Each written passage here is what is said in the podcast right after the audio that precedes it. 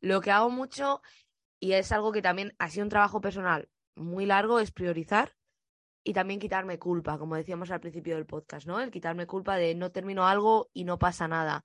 Yo creo que quitándome esa culpa y relajándome un poco, aunque hay veces que digo, mira, no he llegado a la fecha que tenía que hacerlo, me meto en un marrón y hay veces que me ha pasado, pero intento priorizar lo que es importante, lo que no es importante, si no lo termino, quitarme culpa de ello y, y eso me ha ayudado mucho porque creo que cuanto más tiempo pasas echándote culpa de, jolín, me voy a la cama, como hemos dicho anteriormente, ¿no? No he llegado a esto, esto, esto, luego te pasas una hora sin dormir porque estás pensando en todo, entonces a la mañana siguiente eres menos productivo y se vuelve una bola gigante, gigante, gigante, gigante y te, y, te come viva. Y otra cosa que he aprendido a decir es no. Porque no se puede decir que sí a todo en la vida.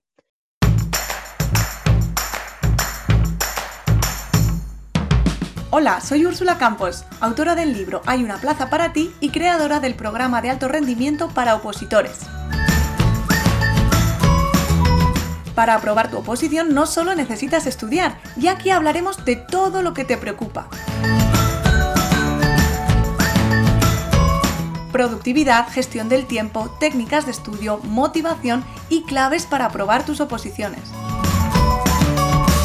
Sube el volumen que comenzamos.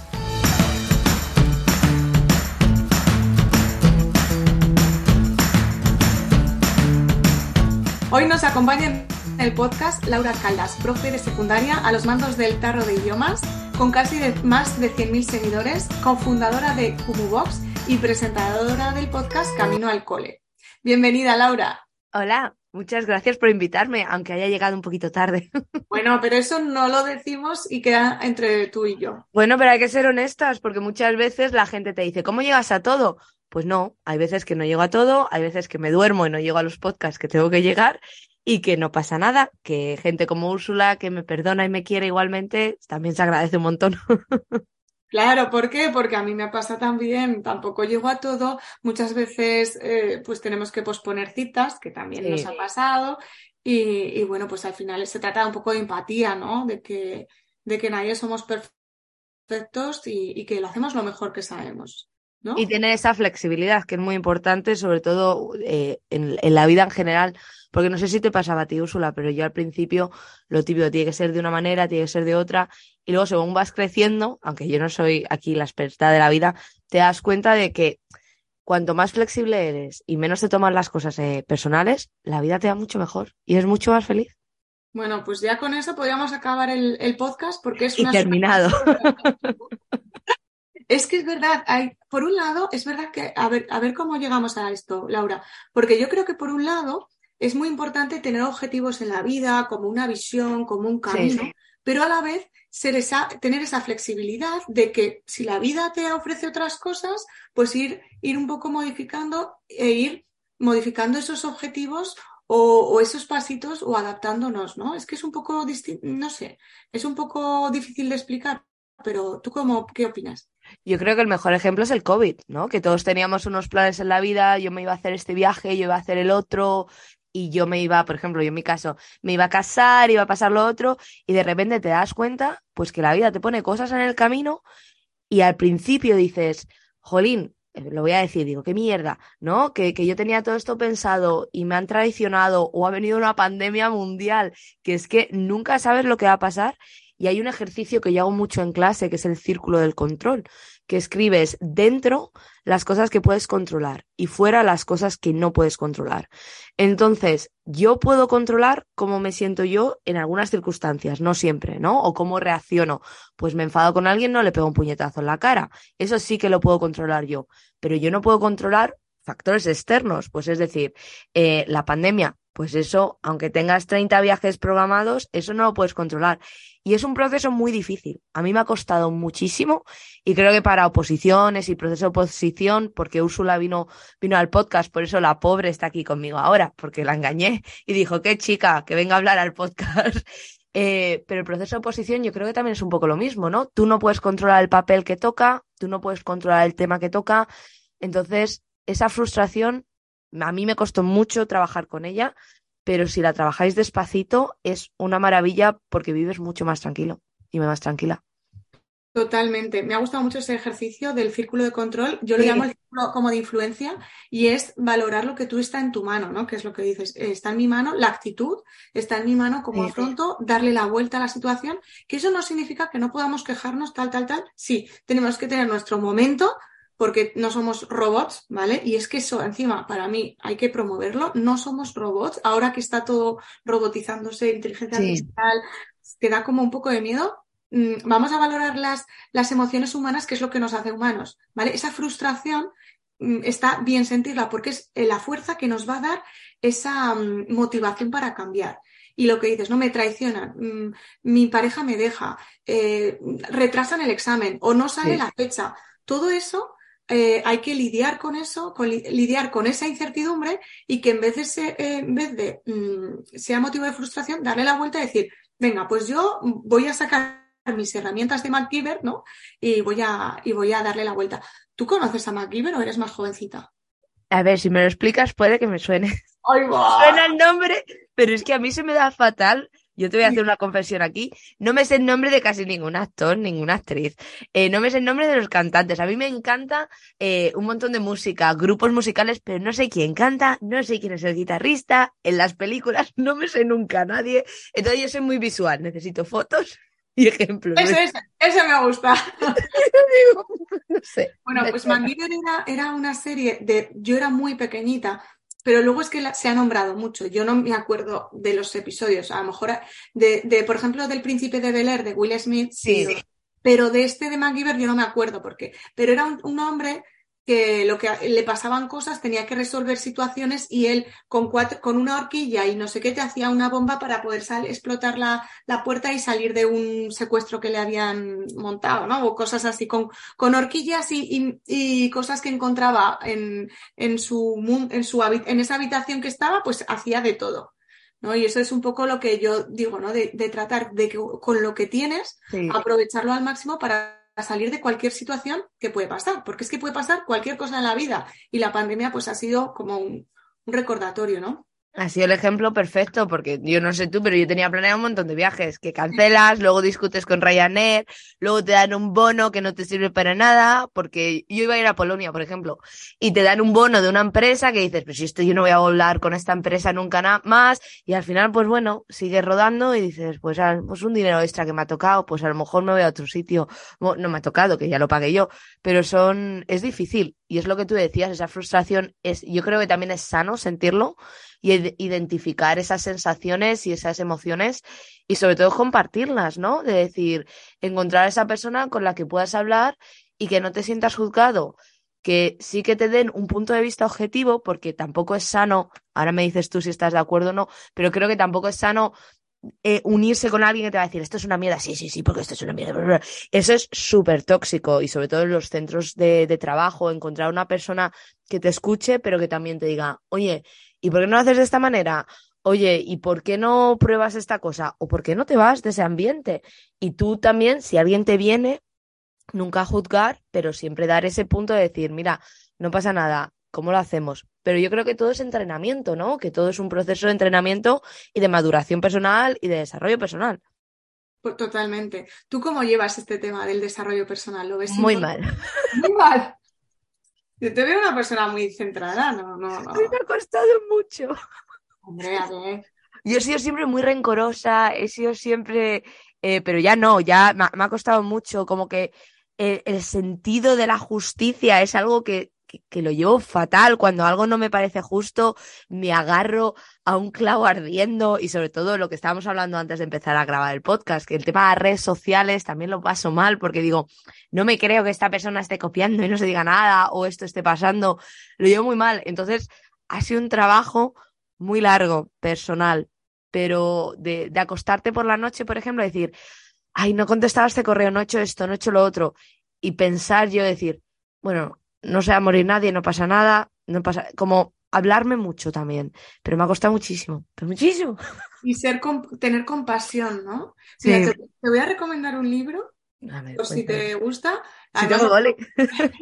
que, que, a mí me gusta mucho y me hizo mucho clic, el, el, poder de la vulnerabilidad, de Brené Brown.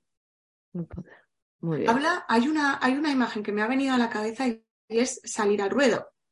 ¿Vale? Eh, las personas que salen al ruedo son esas personas que se atreven a, hablar del rencor que sienten, a hablar de esas injusticias, eh, se, sienten, o sea, se atreven a mirarlas y se atreven a, intentar gestionarlas lo mejor posible, ¿no? Ella dice lidiar, lidiar con todas esas, con la incertidumbre, lidiar con el rencor, lidiar con la envidia, que, es, bueno, es que es una pasada, ¿no? Esto que, eso que has comentado de una forma tan, tan de, andar por casa, el decir, cuando me echo por la noche, que tengo mil preguntas, ¿no? Mil cosas, mil, mil fallos, porque además siempre nos centramos en los fallos, que a mí me pasa que yo me, me, voy a dormir y solo pienso en lo que ha hecho mal, lo que ha pasado mal, lo que podía haber hecho, y luego digo, ostras, que ha pasado esto y es súper importante, que me han llamado con, por me han ofrecido este proyecto y es súper guay y, es que no lo estoy valorando, gracias, gracias, ¿no? Qué importante es también poner el foco en lo que sí, porque es que si no, ahí que nos entramos en el bucle.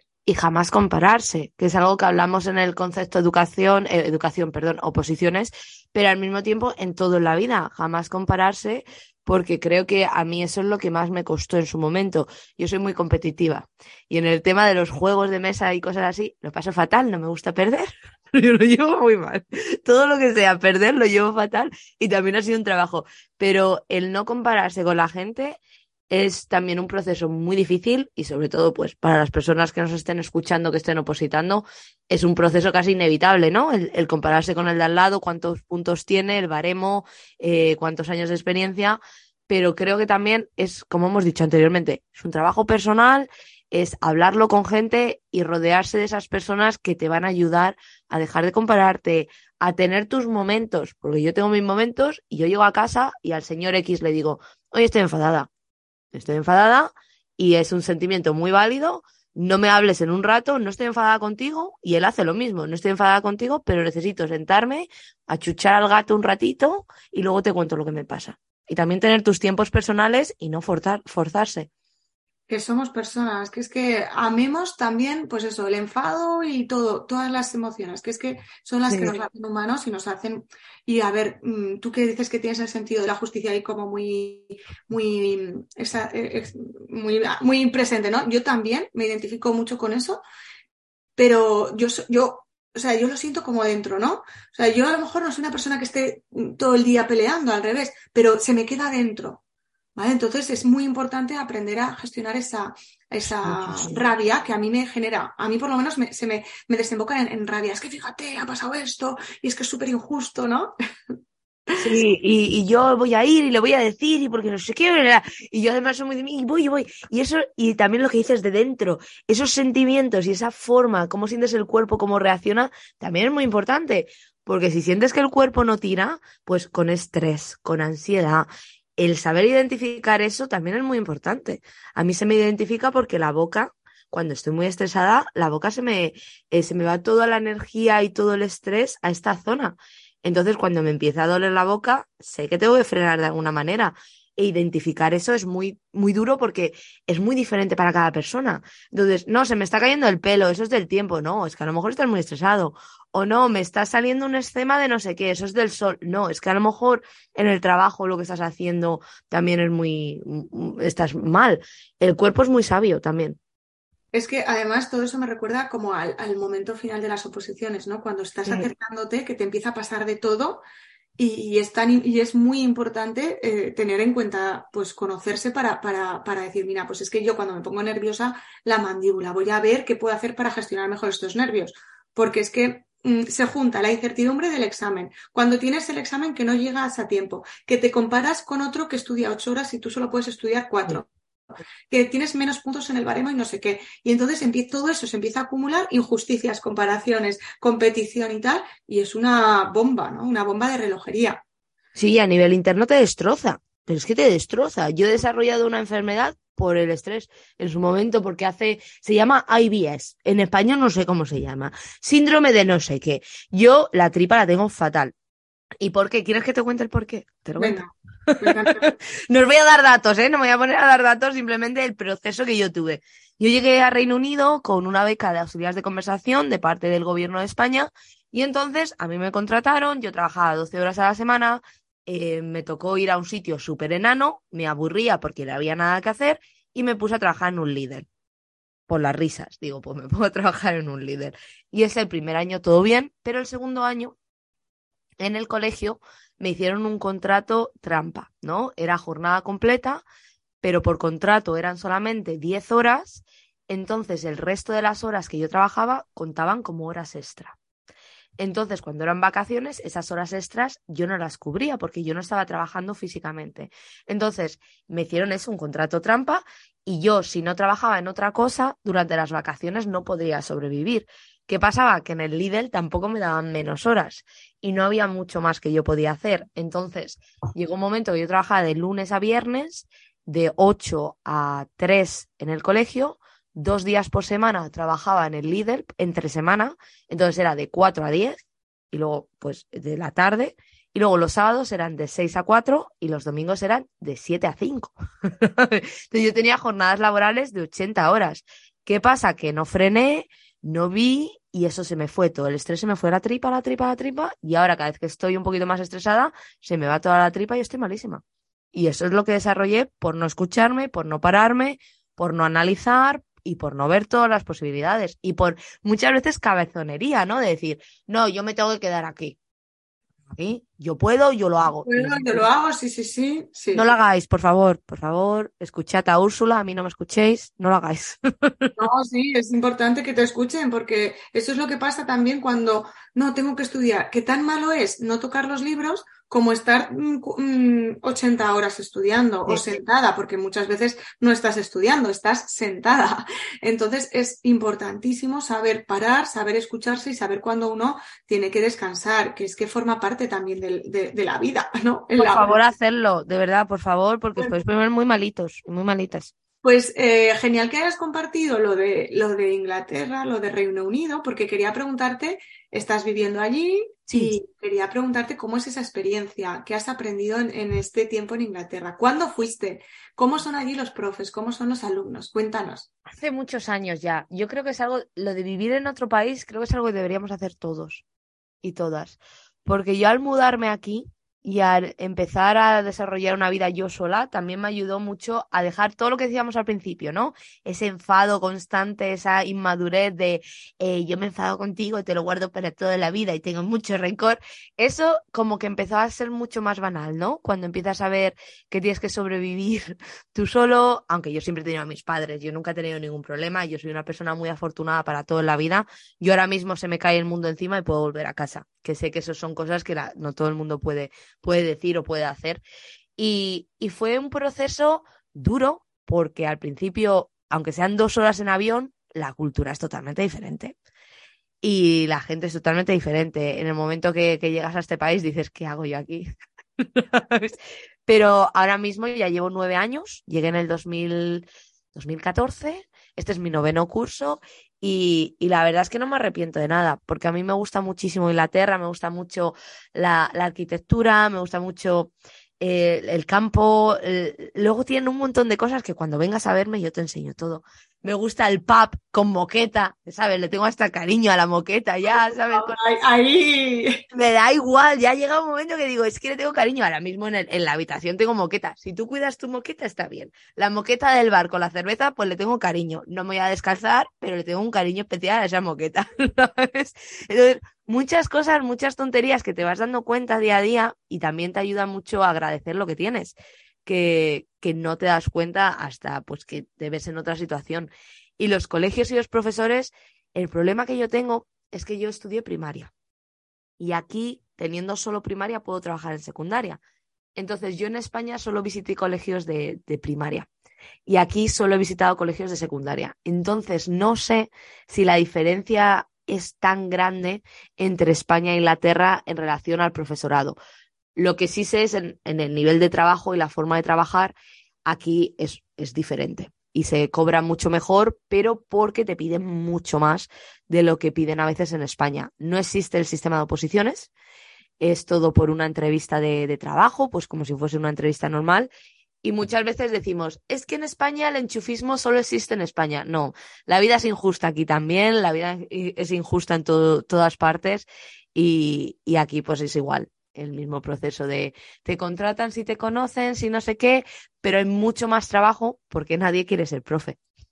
¿No quieren ser profes ahí en Inglaterra? De secundaria casi nadie, porque la media de, duración de un profesor aquí son cinco años, eh, de años trabajados dentro del mundo de educación, porque es muy duro para la, cantidad de, exámenes y cosas que te piden tener para poder ser profe. Y luego que, que la gente dice, mira, y pasa mucho, por ejemplo, el señor X es matemático. Y dice, mira, yo me meto a trabajar en un banco y cobro el triple aunque tenga menos vacaciones, cobro el triple y no tengo que estar yo corrigiendo por las tardes. Y me puedo ir de vacaciones cuando los precios de los vuelos son más baratos, que tenemos muchas vacaciones, pero también viene con trampa, ¿no? Es un dardo envenenado, envenenado que se dice de, sí, está muy bien, pero luego está todo mucho más caro. Entonces, no, la gente no quiere ser profe. Qué fuerte. Y hay una, una, falta de profesorado en todo el país. Ahora estamos de huelgas. También. sí, el día 1 de marzo hay una y el 15 y el 16 hay otras dos seguidas. Así que a mí me gusta mucho y yo recomiendo a todo el mundo, si puede venir a verlo, que lo vea, aunque sea duro, porque creo que te ayuda también a valorar lo que tienes y a entender otras formas de trabajar y de vivir. Dinos dos o tres cositas que, has aprendido allí de, de, en tu profesión, porque nos van a escuchar muchos profesores, muchos profes pues y aquí, a todos, pero, pero seguro que, hay. La multiculturalidad que hay aquí es diferente, hay mucha más. Aquí hay mucha más gente de, todos los, de todas partes del mundo. Porque al final el inglés es una lengua universal y hay mucha más gente que se anima más a mudarse a Inglaterra que a lo mejor a España. Si no hablas nada de inglés, pues, nada de español, pues no te vas, no te vas a mudar. Entonces me ha ayudado muchísimo esa variedad aprender a, a escuchar y aprender a no juzgar y a ver otros puntos de vista. Porque hay veces que es muy duro y no entiendes formas de educar de otras personas o formas de trabajar.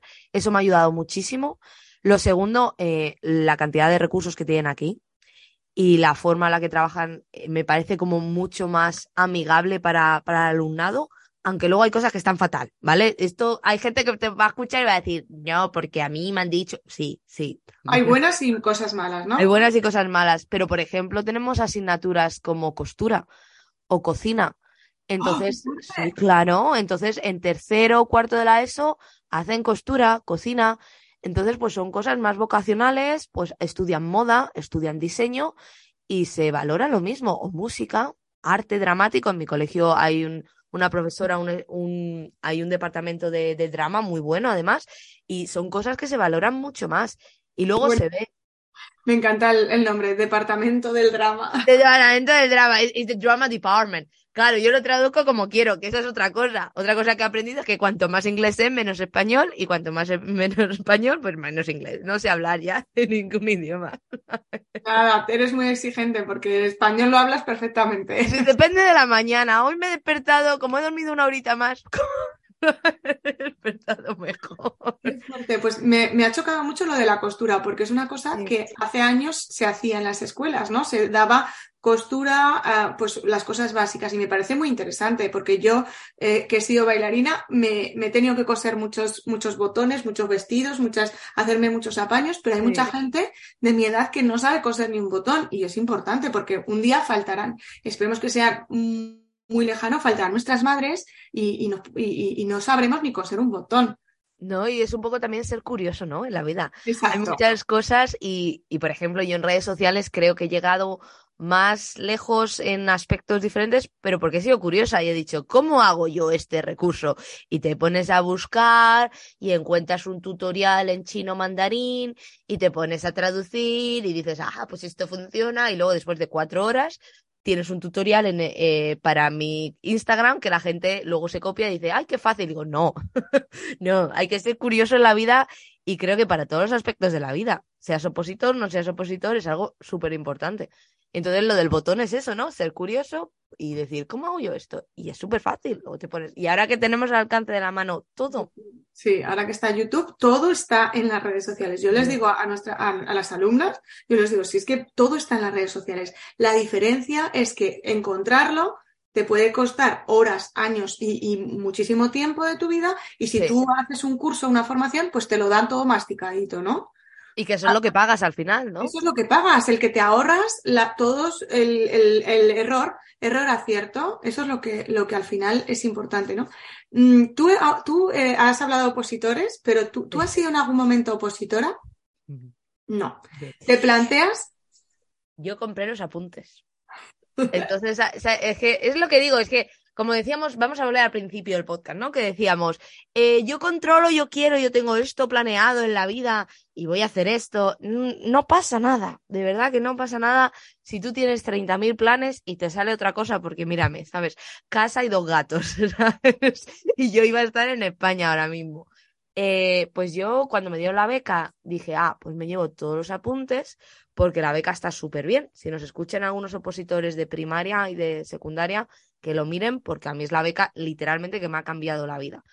Y, ha hecho que tenga el tarro, ha hecho que sea quien soy yo ahora. Suena un poco dramático, pero yo jamás he tenido una beca en mi vida, fue la única y, mejor que no me hubiese sentado más porque si no, no sé dónde estaría. Y dije, bueno, me llevo los apuntes, los compré de una academia muy grande, muy famosa de opositores y dije, pues bueno, me los llevo y me voy a poner a estudiar y me voy a poner a hacer sin tener ni idea, pero ni idea de nada y jamás estudié y jamás me llevé los apuntes y la vida pues me dio otro, otro giro y aquí sigo después de nueve años. ¿Te planteas en algún momento o no está en tus? No, de momento no, porque he visto todo lo que he podido llegar a ser aquí y me da mucha rabia que en España haya tanta titulitis y que todo sea soltar dinero de una manera u otra. Yo no tengo un máster, yo soy, trabajo en secundaria teniendo un grado de primaria, no tengo un máster, eh, lo digo muchas veces y la gente me pregunta, ¿tienes un máster de educación de, enseñanza de español? Y digo, no, yo me he formado de otras maneras, que también es muy válido, y observando a otros es cuando más aprenden muchas veces. Y, no tengo máster, mm, trabajo en secundaria, soy jefa de departamento, soy coordinadora de un proyecto entero en un centro y no me ha hecho falta hacer mucho más. Lo que me ha hecho falta es lo que decíamos, ser curioso, ser resolutivo, ser flexiva, flexiva, flexible. Te lo he dicho que no sé, que no sé hablar, ser flexible, flexiva. Yo es que me meto a vez en cuando unas palabras y, y ser muy resiliente. Esa es mi, la cosa que me voy a tatuar en la frente para toda la vida. Resiliencia. Qué bueno. Pues mm, mucho con eh, yo estuve trabajando en un, en, un, en un, puesto de trabajo en el que me daban una formación de, para, para, grupos, ¿no? Grupal. Eh, una formación muy, muy completa, muy intensa, que se llamaba Training Group y que, y que, y que incluía también eh, formaciones con coach em, en, es que, en transaccional, bueno, mm, cosas muy potentes que, que, que, tú te las llevabas en, la... Estuve tres años formándome así. Luego no me atreví a llamarme coach coach hasta que no hice una formación. Y yo te aseguro que sí, que me dio mucha teoría la, la, formación como coach, pero como esos años de experiencia, esos tres años en los que yo viví el proceso desde el otro lado, viendo con mis compañeros y, y, formándome de verdad mm, de una manera experiencial, o sea, no, no, no, o sea, con el curso tengo el título, pero no tendría la, soltura ni, la capacidad. Eh, y sin embargo, es lo que cuenta, que tengas ese título. Y has dicho lo de titulitis, y es que es verdad. O sea, en España nos estamos convirtiendo en, en, sitios donde es más importante que, tengas el título de urgencias en mi ámbito de, como enfermera. Es más importante que tengas el título de emergencias que hayas estado dos años en, urgencias dando, dando el... Y eso es, eso es... ¿Que es importante formarse? Sí, pero, pero, pero también ver lo que hay detrás, ¿no? Y ver que a lo mejor te estás despistando y formándote, formándote por una inseguridad. Sí. Mucha gente le pasa eso, que se forma, se forma porque así está en su rinconcito seguro y hay que salir al ruedo. Hay que ir, porque por mucho que aprendas magisterio y te des la, la, el, la universidad, másteres, cursos, al final, ¿qué es lo que te da ser maestro? Ya, la experiencia de estar. en el.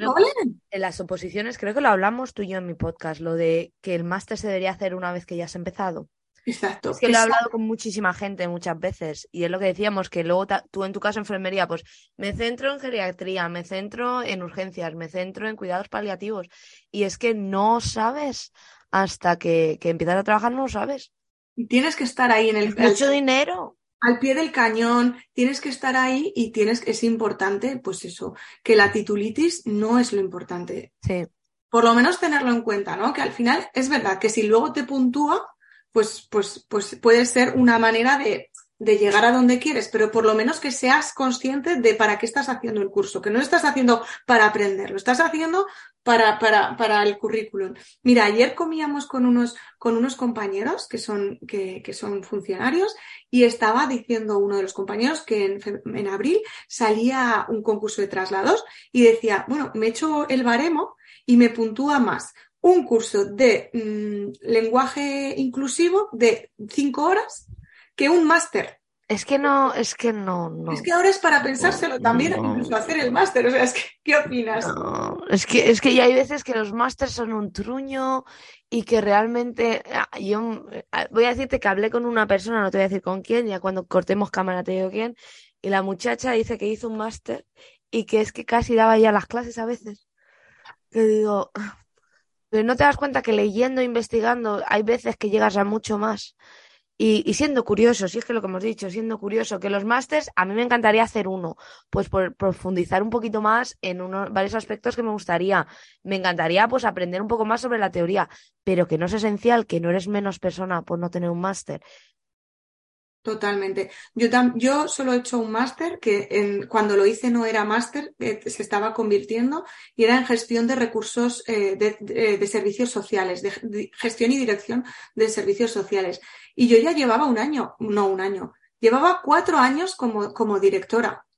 Claro, y es que simplemente es como para validar que lo eres. Es, Aunque ya sepas hacerlo. El, el, el, curso ese, la formación, no lo eres y al, y, y, al revés, ¿no? Y, o sea, ni una cosa te da, te da la experiencia, o sea, la experiencia sin formación tampoco es, porque sí. te tienes que formar de una u otra manera, pero el título no lo es todo, así que es súper, súper importante. Aquí cómo? es muy curioso en Reino Unido porque hacen mucho eh, que es formación a través de prácticas. Es decir, eh, pues tienes eh, un apprenticeship, apprenticeship se llama como, no sé, pues prácticas, vamos a llamarlo prácticas laborales. Entonces, para empezar, les pagan, porque muchas veces en España buscamos a uno de prácticas, que se venga hasta Can, can, Cancoño a, a, con el coche, se gaste 30.000 30.000 euros en gasolina todos los meses, pero es que te estoy pagando con experiencia. Bueno, señor, pues a lo mejor es que usted lo que tiene es un poco de morro, porque yo ya tengo tres másteres y una carrera, y lo que usted está haciendo, estoy haciendo trabajo de oficina. Que le pasaba a un novio que tuve yo en España, que estudió ADEL, pobrecito mío, que le saludo si nos escucha desde aquí, muy majo, y que hizo prácticas laborales dos veces en dos empresas. Y no le pagaban nada. Es que ni, ni, el, ni el autobús le pagaban. Cuando era mano de obra, al final. Entonces, aquí lo que hacen es que tú haces el mismo proceso, vas al colegio, bueno, al college, que sería como centro de formación, una vez a la semana, y, y estás en el ambiente, en el envolviéndote, empapándote del trabajo que vayas a hacer. Pues en veterinaria, en enfermería también hacen eh, niveles básicos, pero luego pueden seguir subiendo y la gente aprende mucho más. Bueno, yo, yo recuerdo que para mí las prácticas en el hospital o en los centros de salud fueron fundamentales. Mm, tú me has dicho, bueno, tienes una vida muy ajetreada, eh, tienes bueno. el tarro de idiomas, tienes Kumubox. Sí. ¿Cómo te organizas? ¿Cuál es tu alguna clave para organizarte y llegar a todo? Aunque sabemos que no se llega a todo, pero para algo, algún aprendizaje de organización. Tengo un muchacho de prácticas que me preguntó eso el otro día. Dice, ¿tú cómo lo haces? Digo, yo no lo hago. Yo no lo hago. A mí, de mí no cojas ejemplo porque tú acabas de empezar, de mí no cojas ejemplo. Lo que hago mucho y es algo que también ha sido un trabajo personal muy largo, es priorizar y también quitarme culpa, como decíamos al principio del podcast, ¿no? El quitarme culpa de no termino algo y no pasa nada. Yo creo que quitándome esa culpa y relajándome un poco, aunque hay veces que digo, mira, no he llegado a la fecha que tenía que hacerlo, me meto en un marrón y hay veces que me ha pasado, pero intento priorizar lo que es importante, lo que no es importante, si no lo termino, quitarme culpa de ello y, y eso me ha ayudado mucho porque creo que cuanto más tiempo pasas echándote culpa de, jolín, me voy a la cama, como hemos dicho anteriormente, ¿no? No he llegado a esto, esto, esto, luego te pasas una hora sin dormir porque estás pensando en todo, entonces a la mañana siguiente eres menos productivo y se vuelve una bola gigante, gigante, gigante, gigante y te, y, y te come viva. Y otra cosa que he aprendido a decir es no. porque no se puede decir que sí a todo en la vida. Y más, pues la gente está en proceso de oposición, pues si no se puede salir a tomar algo, que eso yo también me pasa. Laura, ¿te vienes a desayunar? No, porque es que tengo que terminar un par de cosas. Es que a mí también me pasa que yo ya no estoy opositando y también tengo que decir que no a muchas cosas. Yo cuando hay alumnas que dicen, jo, es que claro, tengo que, digo, es que yo también, si yo quiero escribir un libro, pues tengo que invertir tiempo, tengo que invertir tiempo y tengo que decir que no a muchos planes. Mm, lo que no puede ser es querer escribir el libro, querer trabajar, querer opositar, querer todo, porque el día es muy, mm, es muy limitado. Y la energía también, que puedes ir a todo, pero si vas arrastrada tampoco es cuestión, ¿no? Sí, y que eso no te va a ayudar a ser más productiva. Es decir, lo que estás haciendo es como acumular más y vas a hacer muchísimo menos. Mm. Y he leído un post de rutinas de pensamiento que trabajas con tus alumnos. ¿O no? de todos. Ay, el... Es que hablo mucho, es que yo hablo mucho. es que, a ver, déjame mirar Instagram. Vamos a... Eh, eh, lo, has escrito, lo has escrito hace poquito y habla de rutinas de pensamiento. De que... El de... Mm, el de piensa, parejas, comparte. Eso es. Que... Ese. Eso es. ¿Qué quieres que te cuente de ese? Pues eh, si tú lo utilizas, si a ti te sirve, si, te, si en el aula lo has compartido, cuéntanos. Pero es un poco lo que estábamos hablando al principio, ¿no? De pienso, me siento así, lo comparto con mi persona de confianza. Vale, es que tú ya lo has integrado. Y luego ya lo comparto con el resto del mundo, ¿no? En plan, como ya después de haber evolucionado yo mi sentimiento y mi bola, pues vamos a decir mi bola de frustración, como ya puedo interactuar con el resto. En este caso, para clase no tiene nada que ver. Lo que pasa es que te pongo aquí un, ejemplo muy, muy dramático. En clase sería, les das un ejemplo y tienen que pensar de manera individual, compartir los pensamientos que han tenido sobre esa idea o sobre esa actividad y luego ya compartir en grupo. Como diferentes pasos que también te ayudan mucho a nivel, eh, ¿cómo se dice? Self-esteem. Eh, como de amor propio, ¿cómo se dice? No sé cómo se dice, no sé hablar. Autoestima, autoestima, ah, perdona. Te he dicho que no sé hablar, ¿eh? Te lo he dicho. A nivel autoestima es mucho más fácil hacerlo en pasitos pequeñitos en vez de decir, contesta esta pregunta y que lo digas delante de todo el grupo de repente. Sino esa rutina de primero analizo yo, luego lo comparto con mi persona de confianza y luego ya puedo compartirlo con todo el mundo. Qué bueno. Y eso, o sea, eso es la rutina de pensamiento, ¿no? y, lo, ¿Y lo has hecho en clase? Sí, pues muchas veces pones diferentes ejemplos o les pones frases, ¿no? Hay muchas veces que hablamos de la importancia de aprender un idioma, porque claro, aquí en Inglaterra hablar inglés, idioma universal, para que voy a hablar otro idioma si todo el mundo habla el idioma que yo hablo, entonces no voy a tener ningún tipo de dificultad al moverme por el mundo. Y por un lado, yo no les culpo porque es cierto, y por otro lado me da mucha pena porque un idioma no es simplemente el comunicar, sino es el entender a otras personas a nivel cultural, a nivel social, son muchas cosas. Entonces eso es mucho de lo que trabajamos, ¿no? Pues esta frase, ¿por qué es importante? ¿Por qué no es importante? Puntos de vista de otras personas. Y funciona, funciona bien, lo haces de manera natural muchas veces, no hace falta poner eh, en la diapositiva, vamos a hacer esto, no, sí, muchas veces sale natural también. Qué bueno, pero, pero el tenerlo, mm, tenerlo como herramienta es muy importante, sobre todo en, este proceso puede ayudar mucho, ¿no? A ese run, run, run, run, run, ¿qué hago con esto? ¿Espero que me coma? No, lo analizo, veo qué me pasa, se lo cuento a mi persona de confianza y luego ya pues lo puedo compartir con otro grupo o, o no, pero, pero por lo menos es el, coger esa rutina me parece súper interesante y no me había dado cuenta de que ya la habías ido compartiendo a lo largo. Si es que eres muy, muy integral, Laura, eres muy integral. A ver, me sale así, me he tenido suerte, porque me llegas a preguntar sobre cómo crear un PowerPoint, pues no habría cuadrado con nada de Esto es como súper, súper circular. Y ahora ya dos preguntas antes de terminar. ¿Cómo surge el tarro de idiomas? Que es que tienes, bueno, tropecientos mil seguidores, tienes una comunidad maravillosa y eres inspiración para muchos profes. Y para los que no somos profes también. Bueno, no sé por qué, yo os quiero mucho a todos, pero eh, surge de una necesidad, ¿no? Que es muchas veces de donde salen todos estos proyectos y supongo que a ti te pasó lo mismo, Úrsula, de cómo surgió todo, todo el hacer el libro y tal.